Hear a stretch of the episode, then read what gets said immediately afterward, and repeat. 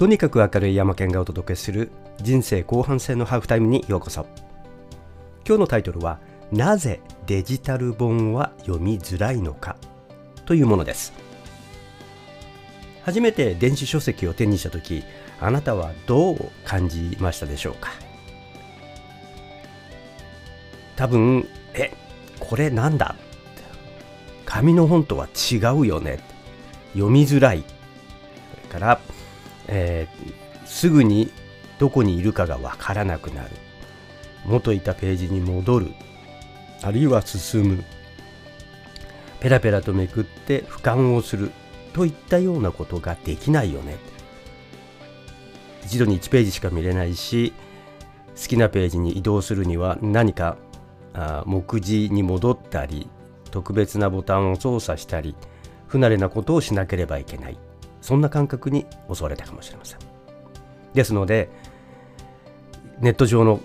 さまざまなコメントとしては紙の本でなければ本ではない。やっぱり紙の本だよね。紙の本の読んだ時の感覚というのは戻ってこない、再現できない。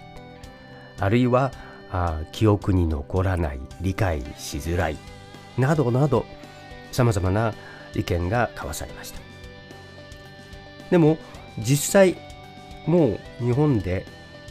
えー、電子書籍というものが Kindle ストアができたのが2012年の暮れ、えー、秋ぐらいだったと思いますのでもう10年経っているわけですね。これだけ時間が経ってきてまあ値段的にも割安であるとかあるいはあ外出中に手元にない時にスマホや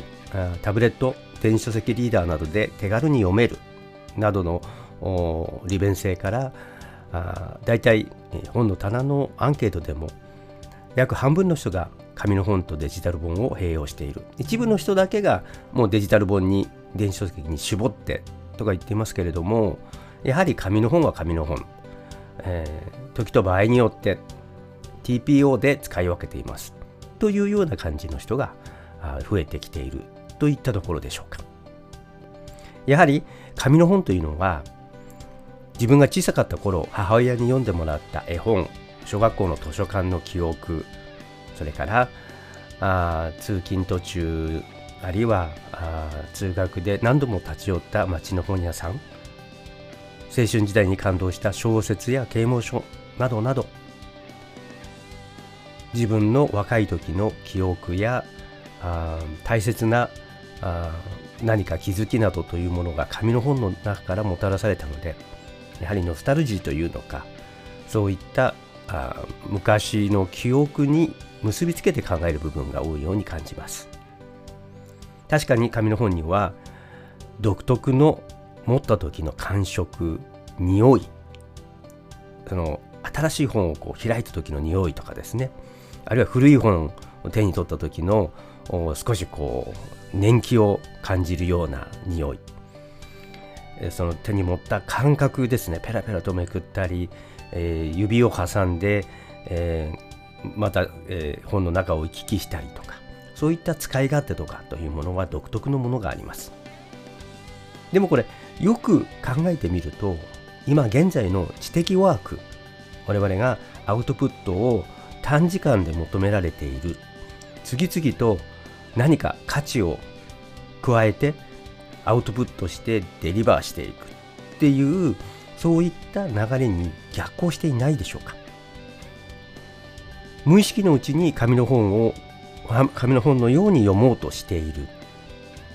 ということが言えますし結局のところはデジタル本を読む技術が身についていないのかもしれません。読んだ時の感想や感情を楽しむだけに終わってしまっていてどこまで再利用やアウトプットに結びつけるのかという視点が欠けていると言えます。つまりデジタル本の読み方使い方をまだ本当に理解していないあるいはそこまで探っていないのではないか。もしそれがあればそれは格段に何か違った世界をもたらすのではないかと思えてきます。であれば紙の本の読書とデジタル本の読書というものは完全に分けて考えるという考え方もできます。つまりデジタル本では知識を楽しみながら集めてくるというものに特化して考えるということです。例えばその方法としてはデジタル本を読んでいくときにハイライトという機能があります。紙の本であれば赤ペン青ペン、うん、緑のペン黄色のマーカーなどで線を引くなどでまああの紙の本に何か落書きするのは良くないという感覚を持ちながら何か罪悪感を持ちながらやってしまうような気持ちがあったりまあメルカリで売りたいからあ綺麗なままで読まないといけないとか、まあ、いろんなことが頭の中をよぎってしまいますがよく紙の本の読書術に関してはそういった3色ボールペンであるとか欄外のところにメモを気づきを書くとかというようなことを進めていますが同じように自分がデジタル本を読んだ時にハイライトをしながら読んでいく。このここは面白い。ここは重要だ。あるいはここのところは知らなかった。後から使いたい。そういったような後から引用したいとかですね。そういったようなところをどんどんと集めていくと。つまり本の中から知識を集めてくる収集してくる取り出してくるというような感覚で読んでいく。そうすることで読書100編あるいは反復しながら深く読み込んでいくということが後からできるようになっていきます。どういうことかというと私が深層読書術のところで言っている集めてきた本を一箇所に集めてで、えー、そこをまた読み返してそこの中をまたハイライトをしていくというようなことを繰り返していくことによって選んできた箇所をさらに圧縮して重要な箇所に集中することができる。でその重要な箇所をもっと圧縮してそこから気づきやあるいは発見を見つけていくよくある感覚なんですがハイライトしてきた箇所をもう一度読み返していった時に実は無意識のうちに最初の時にはハイライトをしていたあるいは読んでいたつもりなんですけれども見えてこなかったものキーワードやそこに書いてあること、まあ、裏側を読めとかね、その行間を読めとかという表現もありますけれども、そこに書いてあること自体が実は読み飛ばしていたと。あの理解したつもりでスーッと進んでるんですけれども、あれ？と思うようなことっていうのが次々と見つかってくるんですね。あの多分これってもう一度読もうと紙の本を読もうとしたら紙の本を最初からその、まあ、マーカーとかでつけておいたとしても見つけるのにものすごい時間がかかる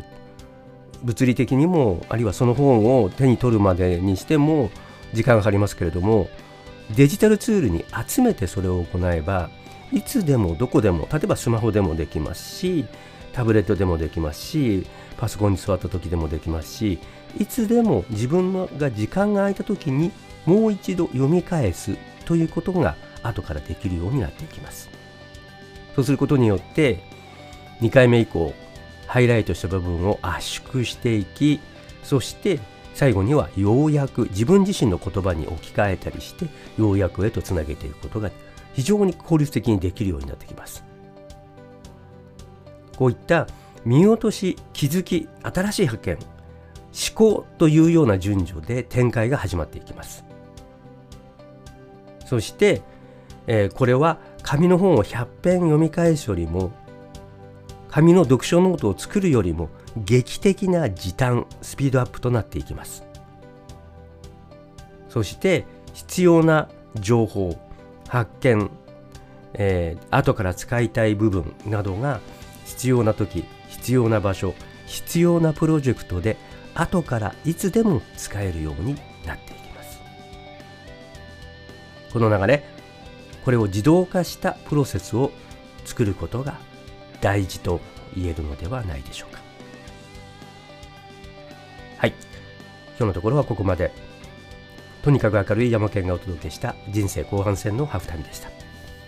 次回の配信もお楽しみに。